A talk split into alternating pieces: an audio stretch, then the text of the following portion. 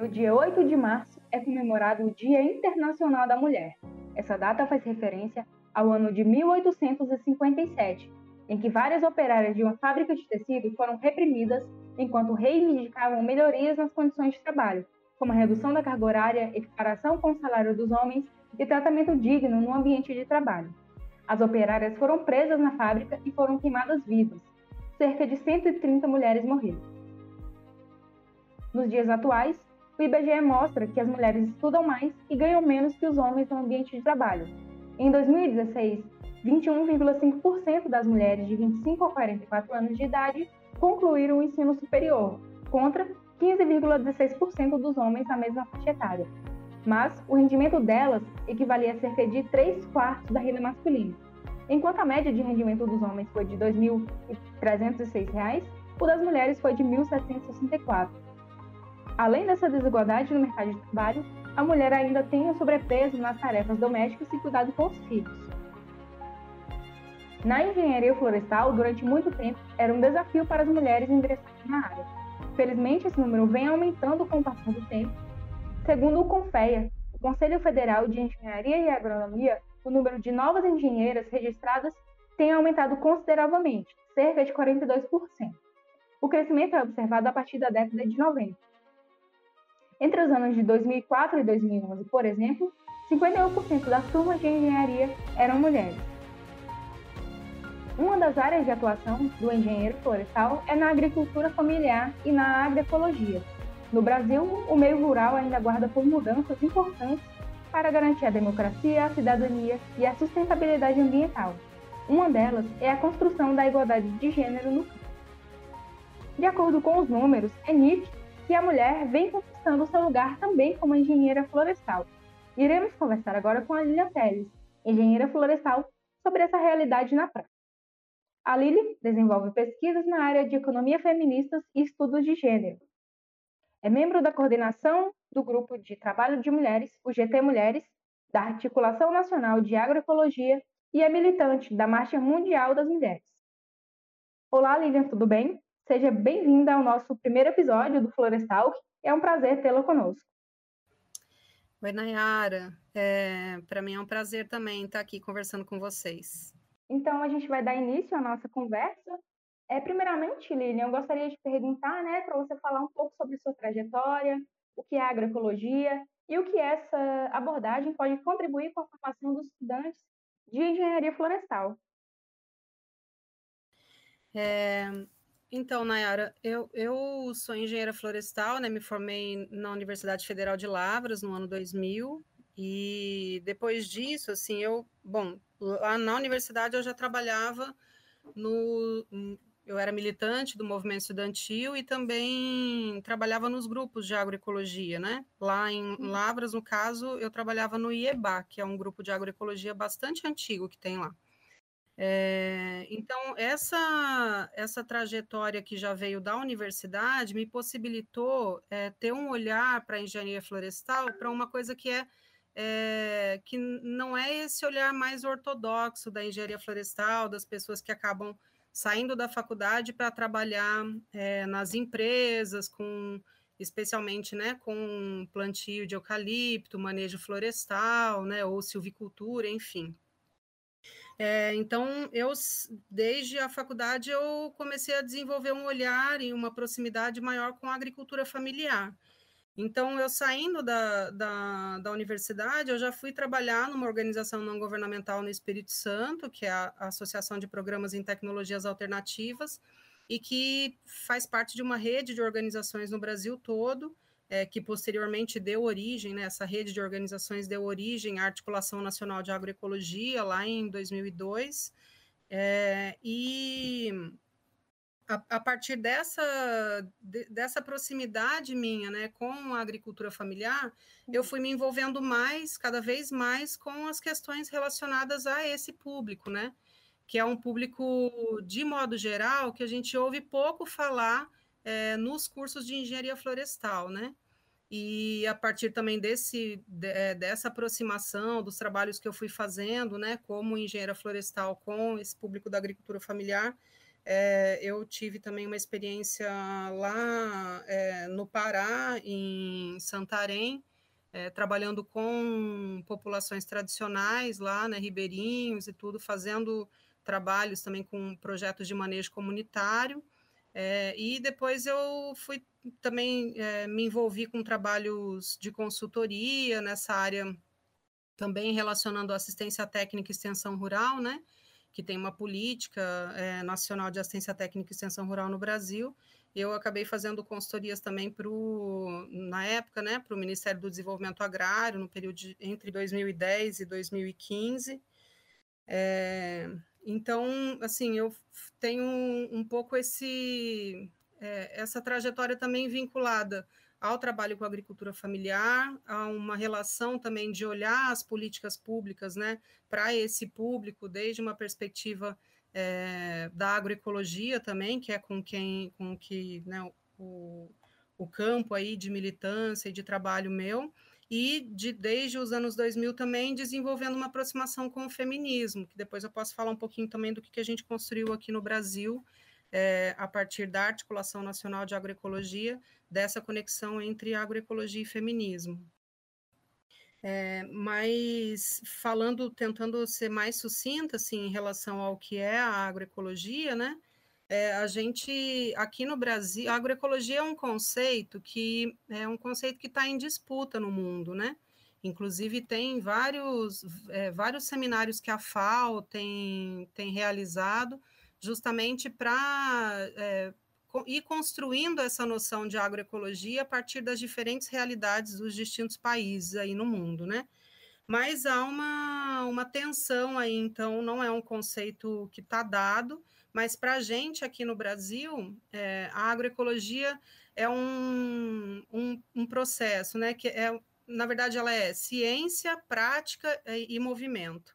Então, do ponto de vista científico, a agroecologia é, traz conceitos e tem uma sustentação teórica que ajuda a gente a olhar para a relação com o ambiente, incluindo aí as relações sociais, é, desde uma perspectiva não utilitarista da natureza, assim. Então, tem uma ideia de como que a gente vai construindo as nossas práticas também a partir do reconhecimento dos agricultores e das agricultoras, dos povos e comunidades tradicionais também como detentores de saber é, de manejo dos recursos naturais, né, de manejo da natureza, é, e a partir disso construindo sistemas agroalimentares inseridos naquele contexto, né? Que respeitam a cultura, que tem um processo de reprodução social, né? E sociotécnico também, que é, não depende, né, de muitas tecnologias, enfim. Então, e que tem é, uma, uma relação mais harmoniosa com a natureza, digamos assim, né? Então, é você produzir alimento de uma maneira saudável, respeitando é, aquele ambiente e fazendo parte dele, né?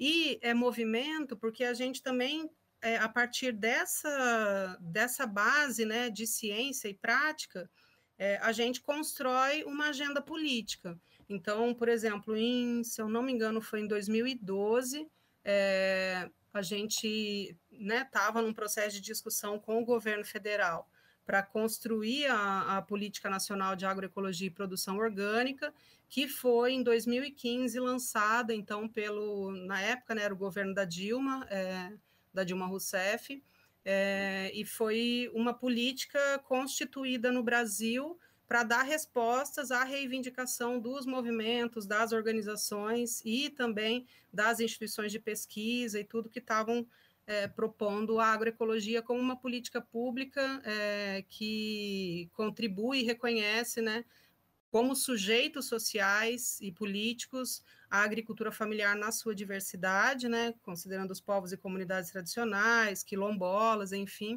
mas que então é, coloca como responsabilidade do Estado fortalecer iniciativas e pensar políticas para apoiar esse tipo de é, conceitos aí de produção, né? Que é um, a ideia de uma produção mais saudável, é, produzir alimentos principalmente, né? E também considerando as, a, a ideia da igualdade entre os homens e as mulheres, entre as gerações, Então, é respeitando também é, essas relações, né, e tentando construir relações sociais mais igualitárias para uma, uma ideia assim de uma sociedade mais justa, né? Acho que é isso. Isso é bem interessante bem importante nos dias atuais, principalmente por questões aí que a gente vê de problemas tanto econômicos e ambientais também. É, Helena, você falou também que tem essa atuação no, na questão militante do feminismo e como você percebe as desigualdades de gênero no mundo do, do trabalho? Você já vivenciou alguma experiência, uma dificuldade no mercado de trabalho pelo fato de ser mulher? Se, se tiver vivenciado, pode contar alguma é, experiência um pouco mais sobre isso? Tá, é, eu só esqueci de falar uma coisa, assim, é que eu também, nessa, nessa vivência né, do feminismo, Primeiro, assim, é dizer que o feminismo é um, uma coisa bem diversa, né? Tem muitas correntes do feminismo, tanto do, do, ponto de vista teórico, mas também do ponto de vista da militância, assim. Então, muitas vezes a gente ouve falar, né, que alguém está falando de alguma coisa como se fosse feminismo, mas a gente precisa entender que é, há, há, uma diversidade enorme é, dentro desse grande tema aí, né, desse grande conceito né, do movimento feminista em si. E eu milito num, na Marcha Mundial das Mulheres, que é um movimento internacional é, que está inserido aí dentro desse, né, dessa, desse complexo é, de, de distintas é, de distintos conceitos, distintas percepções e de práticas também distintas, né? A marcha, ela é um movimento é, que a gente sempre fala que a, a, proposta da marcha é construir um feminismo popular e um feminismo anticapitalista. Então, a gente se situa dentro do feminismo também num campo que é um campo de esquerda do movimento feminista, né? É, e de contestação uhum. da, do, do, capitalismo de modo geral e das implicações que o sistema capitalista, articulado com o patriarcado, trazem sobre as nossas vidas, né? Sobre as nossas vidas enquanto mulheres, mas também sobre a sociedade como um todo. É, então, é, assim, eu vou falar um pouquinho sobre essa coisa do, né, de como que eu já vivenciei uma situação e tal, pelo fato de ser mulher, né? mas de fato, assim, eu queria até contar um pouco do olhar que eu fui desenvolvendo para isso, pelo fato também de ter trabalhado, né, de trabalhar com agricultoras é, agroecológicas, né, na sua maioria, mas que eu acho que é um outro viés também, porque uma coisa é quando logo que eu saí da faculdade, por exemplo, e ainda hoje, né, eu, eu percebo assim que é, tem sempre uma cobrança maior é, da gente, enquanto mulheres, de ter que responder tecnicamente e responder né, à altura e tudo, mas, ao mesmo tempo, isso a gente não consegue enxergar com os homens. assim De modo geral, sempre querem cobrar mais da gente simplesmente pelo fato da gente ser mulher, né? Eu lembro quando eu saí de, da faculdade, que eu fui trabalhar com os agricultores e tal, é, e tinha eu e um outro técnico, né, que também era, era agrônomo no caso, e quando a gente ia andar nas roças, os agricultores ficavam perguntando as coisas só para mim, para me testar, para ver se eu sabia responder tudo aquilo que eles queriam. Eu acho que uma postura importante também na construção da relação de confiança, né, que eu consegui construir com eles, foi justamente essa ideia de não querer responder tudo, porque a gente não sabe tudo, né? Você não sai da faculdade sabendo tudo, e nem até quando a gente morrer, a gente não vai saber de tudo, né? Então, acho que é importante também que a uhum. gente é, saiba é, mostrar para as pessoas que não é o, pelo fato de que a gente saiu da universidade que a gente é mais sábio, né? Que a gente tem mais conhecimento do que os outros. A gente tem um conhecimento diferente. Então, foi isso que eu tentei naquele momento ir construindo com os agricultores e foi uma coisa super bacana porque ao final das contas eles também sentiram que que não valorizava o meu conhecimento em detrimento do deles, né, mas que tinha, né, uma uma relação diferenciada, inclusive de valorizar o conhecimento deles, para a partir do diálogo com o que eu né, saí da universidade, com as coisas que eu aprendi, a gente fosse construindo coisas novas, né, e saídas para as para os problemas reais, assim, né, da vida cotidiana mesmo. É, tanto na produção, mas também no processo de comercialização, enfim. É, mas uma coisa que eu acho que é uhum. interessante, assim, é que também um olhar que, que eu fui desenvolvendo, e muito no diálogo né, com as próprias agricultoras e com o movimento feminista, é que, de modo geral, as pessoas desconsideram as mulheres. Por exemplo, você vai fazer um, uma. Você foi contratada por uma organização para fazer uma assessoria técnica, né? Sei lá, pode ser para pensar um processo de manejo ou para você implantar um sistema agroflorestal, enfim. E daí, é, de modo geral, as mulheres são desconsideradas para pensar isso. E eu lembro o caso de uma organização que a gente estava fazendo um seminário, foi por volta de 2003, eu acho, por aí. É, e a gente conversando sobre essa coisa né, da implantação dos sistemas agroflorestais, essa organização é um, trabalha no sul da Bahia, e eles falando assim que quando eles estavam implementando esse projeto né, de sistemas agroflorestais na propriedade, é, as, a, a, esposa, né, a, a, eu não lembro o nome dela, mas a, mulher, ela não tinha participado de, nenhum, de nenhuma etapa, nem da capacitação para aprender sobre as agroflorestas, sistemas agroflorestais, nem para decidir onde é que a agrofloresta ia ser implantada, é, e nem de nenhum processo. Só que daí o, o homem, né, ele era uma liderança do sindicato e ele praticamente não parava em casa. Então, quem é, assumia todo o trabalho de produção, na prática, era ela. Embora, de modo geral, as pessoas acreditem que as mulheres não produzem nada, né? O trabalho que as mulheres fazem, de modo geral, é só associado com a esfera doméstica e o trabalho de cuidados, né? E daí essa, os técnicos dessa organização estavam relatando que eles perceberam né, a importância de dialogar com as mulheres, e daí passaram a fazer isso né, nos projetos e tudo, né, era um, uma reflexão institucional que tinha sido incorporada, é, porque o, como o cara só ficava andando por tudo quanto é canto por conta da militância no sindicato, ele não parava em casa, e ele era a pessoa que tinha acumulado conhecimento. E daí, no final das contas, a agrofloresta, né? Eles definiram para fazer a agrofloresta longe da casa. Para a agricultora era difícil, porque ela tinha filhos, então ela não ia regar as mudas e tal, né? Longe da casa. Então, o projeto, a, as mudas morreram e tudo, e depois disso, eles refizeram, né, a partir de uma avaliação com a família, com a família refizeram a, o planejamento e implantaram a agrofloresta do jeito que a mulher queria, do lado da casa, né?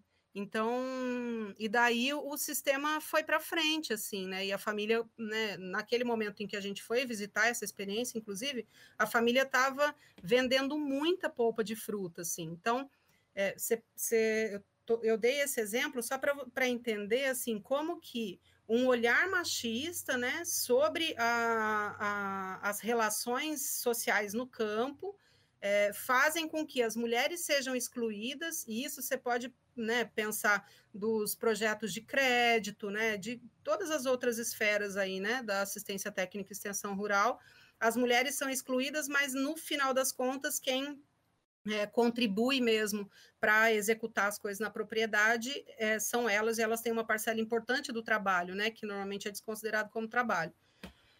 Então, acho que essa é uma, uma história assim que é bem interessante que ajuda a ilustrar um pouco disso, né? Dessa de como que o machismo acontece na prática e pode inclusive levar vários projetos a serem a fracassarem por conta disso, Sim, né? Infelizmente é uma realidade, né, essa questão. É, e nos dias atuais, você acredita que as mulheres já são vistas mes da mesma forma que os homens no mercado de trabalho? Quais são as contribuições que a agroecologia e o feminismo ele tem trazido para a sociedade, uma sociedade mais igualitária? É, então, eu acho que a gente avançou muito já, né? Desde as, as mulheres que nos antecederam, né? A gente, acho que, o, o que a, os direitos que a gente tem hoje, eles se deram é, numa trajetória histórica de muita luta das mulheres, né? De muita luta social, de modo geral, é, mas de muita luta das mulheres, assim. E eu acho que a gente teve muitos avanços, né? No mercado de trabalho, por exemplo, você vê mulheres ocupando, né, um monte de espaços que antes eram delegados só, só aos homens, né? Mas o, que eu acho que é o importante assim, uhum. assim dessa reflexão é a gente compreender que a gente vive numa sociedade que é uma sociedade capitalista. Daí eu não estou falando assim, ah, porque o capitalismo é ruim. O capitalismo é ruim, mas a gente vive numa sociedade que é capitalista, né? É hegemonicamente capitalista, embora existam outros outros sistemas econômicos que também é, acontecem na nossa sociedade, mas hegemonicamente é o capitalismo. E a gente vive também numa sociedade que é patriarcal, é, no sentido de que toda a organização da sociedade é feita a partir da lógica masculina, né? Então, para a gente no movimento feminista, na marcha, por exemplo, a gente usa um conceito que chama divisão sexual do trabalho, que foi a Danielle Kergoat, que é uma francesa, que propôs, e que esse conceito ele fala o seguinte: é, o sistema em que a gente vive, ele, ele se organiza a partir da divisão do trabalho entre os sexos. É, e, e eles, é, a divisão sexual do trabalho, ela se realiza a partir de dois princípios. Um que é o princípio da separação e o outro que é da hierarquia. O princípio da separação fala o seguinte, que é, separa o que é trabalho de homem e o que é trabalho de mulher. E antes de existir o capitalismo, isso não existia, porque as, os trabalhos todos eram feitos de acordo com aquilo que precisava ser feito. Não tinha essa ideia de que é, mulheres têm que cuidar de crianças e homens têm que dirigir, entendeu? Não existia isso, né? Então, o, esse conceito da divisão sexual do trabalho explicita essa separação de trabalhos entre homens e mulheres. E, por um outro lado, hierarquiza ao co colocar né, que o trabalho dos homens são mais valorizados é, socialmente do que o trabalho das mulheres. E é nesse, nessa relação entre a separação e a hierarquia que recai sobre as mulheres como se fosse coisa natural para a gente, é, todo o trabalho doméstico e de cuidados a ser feito na sociedade, como se os homens também não precisassem né, cuidar, não precisassem de cuidados, enfim. Então, isso faz com que a gente estruture uma sociedade baseada em relações de poder desiguais, assim. Então, é claro que a gente avançou muito, mas a gente vive numa sociedade que reproduz relações sociais de poder desiguais. Então, é, é o mercado de trabalho ele reflete isso, né? Para uma mulher conseguir chegar, né, num, é, a exercer um cargo de poder e tal numa determinada empresa, por exemplo, ela precisa exercer o poder desde uma perspectiva masculina, assim. Então, o que a gente sempre fala no movimento feminista é que a gente precisa repensar isso, né? Como que a gente vai é, ir construindo né, esses espaços, né, o, a conquista de espaços de poder desde uma perspectiva que não seja machista, né? Sem que você precise pisar na outra pessoa para conseguir chegar a alcançar aquilo que você quer, né? É, tem umas coisas que a gente tem alguns termos, né? São quatro termos que a gente sempre fala assim de como que é, isso acontece na vida da gente o tempo inteiro, né? É, e que explicitam como que a, a, a, concretude do machismo, né? Em todas as relações, não só nas relações de trabalho, né? Mas, por exemplo, nas reuniões que a gente participa, você sempre vê, tipo, tem um conceito que chama de lighting, que é. Eu não gosto de ficar falando muito essas coisas em inglês, não, porque eu acho que a gente tinha que tentar traduzir essas coisas para o português, mas enfim, né? É um, um, um conceito que tá, é muito conhecido, então eu vou utilizar no inglês. É, o Lighting ele fala sobre o seguinte, que é quando você está numa conversa com, um, né, pode ter várias pessoas, vamos por uma reunião de trabalho, e os homens querem ficar o tempo inteiro dizendo que você não está entendendo o que está acontecendo, né? Ou que você está tá confusa, assim. Então, é, isso é uma coisa que, de maneira geral, acontece, né? Então, depois dessa entrevista, inclusive vocês que estão ouvindo vão começar a perceber que, às vezes, você acha que você está louca, mas, na verdade, a, é, os homens, de modo geral, estão querendo induzir que a gente ache isso, né? É, um outro conceito é de o mansplaining, que é quando os, os homens, eles, por exemplo, você está numa reunião, daí está discutindo um determinado tema e precisa encaminhar alguma coisa. E daí os homens começam a, a olhar para a gente e querer explicar detalhadamente sobre como que a gente tem que encaminhar aquilo, ou detalhadamente sobre alguma outra coisa que é muito óbvia. Então, não precisa, né, não precisava explicar tão detalhadamente, e só fazem isso com, com a gente. Então, essa é uma outra situação.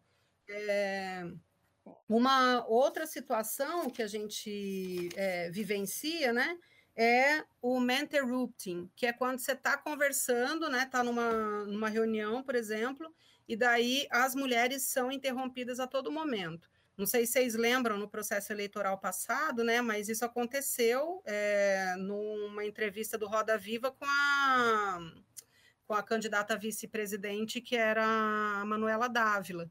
É, aquela entrevista do Roda Viva dela, assim, é o exemplo concreto dessa experiência de interrupting, que você não consegue terminar de concluir a sua ideia e, e, a, e os homens começam a falar em cima como se você né, não, não tivesse conseguindo explicar o que você está falando. Ou simplesmente para interromper mesmo e mudar o rumo da conversa, assim. É, e, a última, e a última forma é o appropriating, que é quando você está numa reunião, daí você fala uma determinada ideia, é, e as pessoas continuam né, falando sobre aquilo e tal, e de repente um homem, e ninguém dá bola, né? Pra, quando você fala da, dessa determinada ideia, ninguém dá bola. Mas na hora que, que, um, que um homem assume né, a fala e se apropria dessa ideia e fala em outras palavras, daí todo mundo começa a se referenciar a ele como se fosse, né, como se aquela ideia tivesse saído partido dele, né? Então, essas são, são exemplos assim de como que a gente vivencia essa situação no mercado de trabalho. Então, de fato, né, voltando à sua pergunta, é, o mercado de trabalho reconhece as mulheres, mas eu acho que reconhece também, né, porque precisa, é, mas ao mesmo tempo a gente tem muito ainda para avançar. Justamente porque é uma, uma situação estrutural da nossa sociedade, Sim. né? Você falando assim até trouxe várias lembranças né, de momentos e situações que realmente remetem a tudo isso que você falou, esses termos que existem.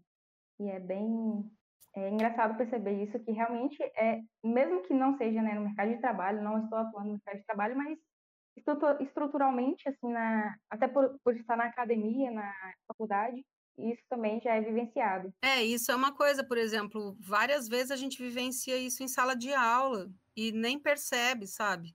É, eu acho que é importante, assim, também que, né, uhum. né, quando a gente está conversando sobre essas coisas, que as pessoas passem a olhar né, para a realidade de uma maneira desnaturalizada, porque é, é, como se tipo essas coisas fossem normais, mas quando a gente coloca né, essa lente de um olhar feminista, a gente consegue começar a enxergar como que os bloqueios vão acontecendo né, para a nossa participação, para a nossa presença em determinados espaços e tudo, é, e isso implica também, né, ali no mercado de trabalho ou na hora que você vai comprar uma coisa no comércio, né, em todas as esferas da nossa vida. Então, Lilian, para você, qual é o principal problema que a mulher encontra hoje na sua área de atuação? É...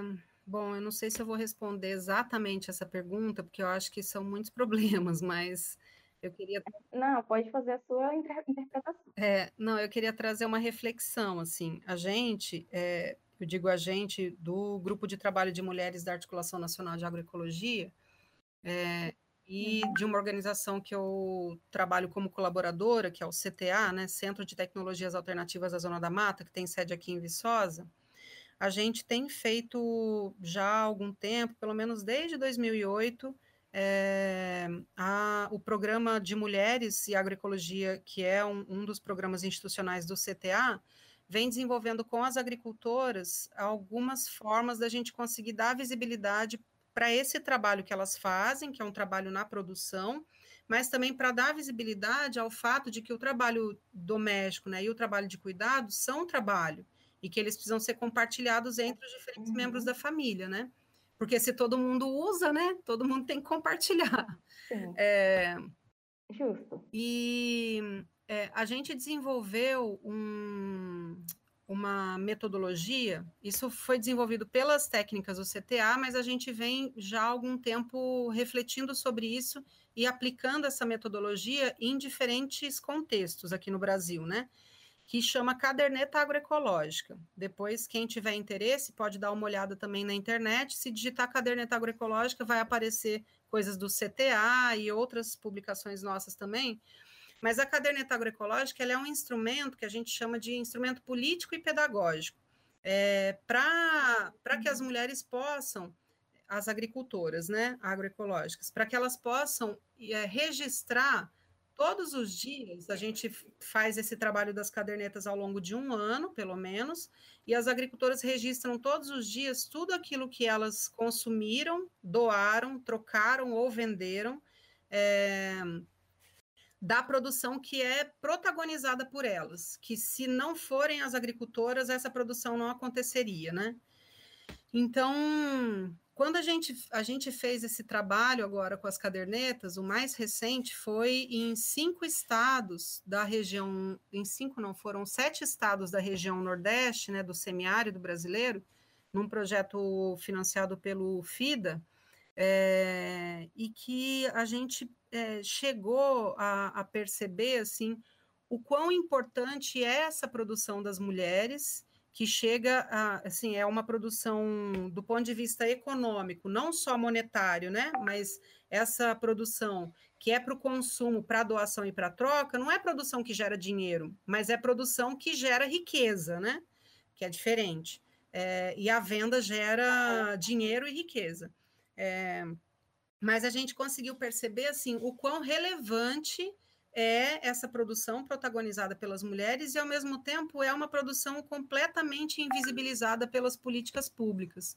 Os agentes públicos, por exemplo, né, os agentes financeiros no banco, é, não reconhecem o trabalho das mulheres na produção. Então, quando é, uma, uma família né, vai acessar um crédito, né, por exemplo, o Pronaf, que é uma linha de crédito específica para agricultura familiar, é, a, o banco, de modo geral, só aceita aqueles projetos que são projetos protagonizados pelos homens, né? A criação de gado, é a roça, é o pasto, enfim, né? E daí as mulheres, elas, a, a, produção delas, além de ser extremamente relevante do ponto de vista econômico, é relevante do ponto de vista da conservação da biodiversidade, porque na hora que você olha assim a quantidade de produtos que é manejado pelas mulheres na, né, nos seus agroecossistemas é uma coisa muito impressionante. A gente nesse nesse trabalho, por exemplo, a gente identificou entre 900 agricultoras, né, que foram é, que, que participaram desse processo de anotação das cadernetas, a gente identificou quase 1.800 produtos e serviços diferentes sendo produzidos, né? Então, é uma, uma coisa, assim, muito impressionante e a capacidade também, né, de manejo das agricultoras em, nas propriedades, você vê uma diversidade enorme de produtos sendo manejados e, ao mesmo tempo, é, com uma limitação muito grande de água, por exemplo, né, que é a realidade do semiárido. Então, aqui na Zona da Mata, por exemplo, aqui em Minas Gerais, a gente, é, na, na casa de uma das agricultoras, só das coisas que eram manejadas por ela, no quintal, que era um espacinho muito pequeno, é, a gente conseguiu identificar que isso é um, um faz parte até de uma, de uma é, tese de, de, doutorado, né, de um estudante daqui da UFV, é, a gente conseguiu identificar quase 200 espécies é, e variedades também, né, manejadas pela agricultora num espaço muito pequenininho, assim, que deve ser o quintal dela deve não deve dar nem meio hectare, assim, deve dar um quarto de, de um hectare, né? Então é uma coisa muito impressionante, assim. E, a, e essa e essa produção é uma produção fundamental para a segurança e soberania alimentar. Então se a, a gente está nesse é. momento agora, né, vivendo uma pandemia, que eu acho que uma das coisas que essa pandemia mostrou é exatamente a crise dos cuidados, porque as pessoas precisam ser cuidadas e normalmente quem é, fica com essa com esse encargo, né, com essa tarefa de cuidar das pessoas são as mulheres. Então acho que a gente deu visibilidade para a importância desse trabalho, né, no mundo todo e também para a importância da produção de alimentos, porque na hora que você vê, né, com o, o governo, né, é, o, a, o, aumento da, do preço na cesta básica, uma coisa absurda, né, a fome avançando no país, enfim. Então, eu acho que um dos problemas importantes, né, para não só para a área da engenharia florestal, mas eu acho que é para quem pensa o desenvolvimento rural como um todo, né, é justamente essa questão de dar visibilidade e reconhecer o trabalho das mulheres e na produção né, de alimentos, na conservação da sociobiodiversidade e na, na segurança alimentar. E essa contribuição econômica também, né, que é fundamental e que é invisibilizada. É, e eu acho que, principalmente nesse momento de pandemia, essa é uma questão chave porque a gente está vendo o desmantelamento das políticas públicas para a agricultura familiar e, ao mesmo tempo, é, por um outro lado, as mulheres resistindo na, nas suas propriedades, construindo alternativas econômicas para comercializar os produtos, enfim. Então, fazendo um papel extremamente relevante para manter a produção de alimentos que vai atender, inclusive, quem está na cidade, né? Porque a gente até tem um, um um jargão né, que as pessoas falam no movimento agroecológico e no movimento da segurança alimentar também, que é se, a, se o campo não planta, a cidade não janta. Eu acho que a ideia é exatamente essa, assim, a gente dá visibilidade para o papel da agricultura familiar, né, fundamental para esse momento, principalmente da pandemia, mas também na agricultura familiar dá visibilidade para o papel das é, mulheres. E essa pandemia ela trouxe bastante é, escancarou bastante coisa que vem acontecendo, tanto problemas ambientais, econômicos e, e também sociais, né? E essa questão aí que você trouxe é bem relevante também. Em sua opinião, o que é necessário fazer para as mulheres terem melhores condições de acesso ao mercado de trabalho, por exemplo? Tá. É, eu acho que uma coisa é a gente continuar fazendo o que as mulheres que nos antecederam fizeram, que é seguir lutando, assim. Eu acho que a, a, a gente faz a luta é, a partir da nossa auto-organização, né? Então, por exemplo, uhum. as mulheres se auto-organizarem, né, seja numa organização não governamental, seja numa empresa, você ter é, processos né, em que as mulheres possam se encontrar para refletir sobre os problemas que elas estão vivenciando pelo fato de serem mulheres, compartilhar né, essas vivências e pensar em ações, eu acho que isso é uma questão importante, assim, é, porque não só dentro das empresas, mas também dentro dos movimentos sociais, essas desigualdades acontecem, né?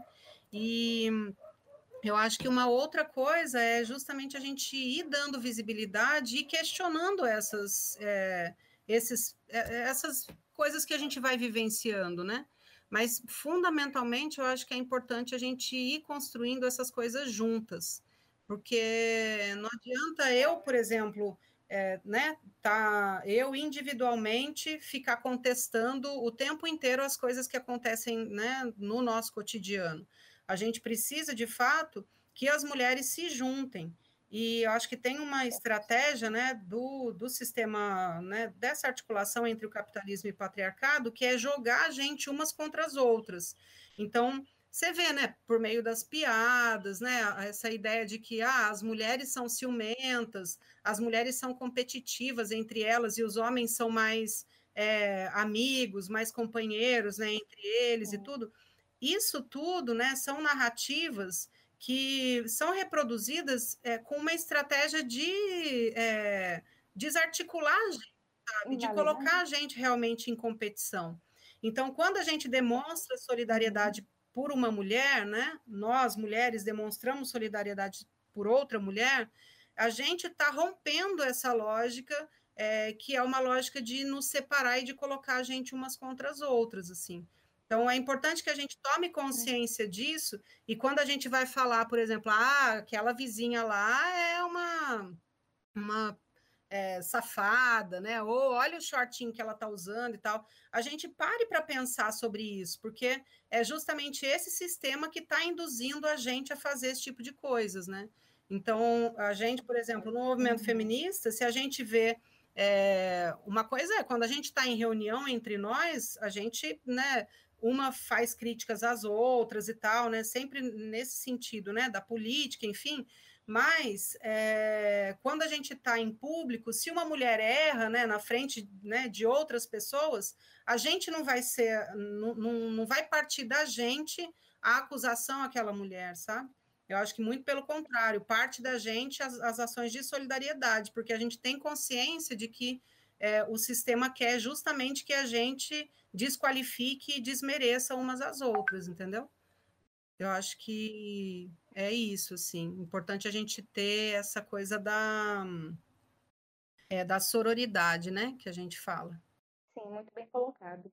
É, então, a gente está chegando ao fim do primeiro episódio do Florestal. Gostaríamos de agradecer a Línia Teles por ter aceitado o convite de ser a primeira entrevistada do nosso podcast. Foi uma conversa muito enriquecedora, Línia. Eu agradeço muito a sua presença. Para encerrarmos, por gentileza, você pode dizer algumas palavras para as futuras engenheiras florestais e mulheres que querem seguir essa carreira na sua é, Acho que uma, uma coisa que eu queria deixar assim como ah, uma mensagem, né? É que primeiro, assim, a engenharia florestal, ela abre portas para a gente para muitas outras coisas, e a natureza é diversa, então a gente reconhecendo que a natureza é diversa, é importante que a gente olhe para isso na sociedade também. E isso possibilita outras oportunidades para a gente, não necessariamente é, só trabalhar numa empresa, né? Porque a gente sai da engenharia florestal vislumbrando isso, né? Trabalhar numa grande uhum. empresa, uhum é, ter um salário bom, né, ter um carro, comprar minha casa e tal. Eu acho que é, hoje a gente precisa de pessoas que humanizem a, a, esse campo, né, de esse campo profissional que é a engenharia florestal. E acho que se voltem também para outros processos, assim, né, essa diversidade de possibilidades que a gente tem de trabalhar com povos e comunidades tradicionais, com populações indígenas, é, com agroecologia. São coisas que, de modo geral, a gente vê pouco na, na universidade, mas agora eu acho que a gente tem visto mais, né?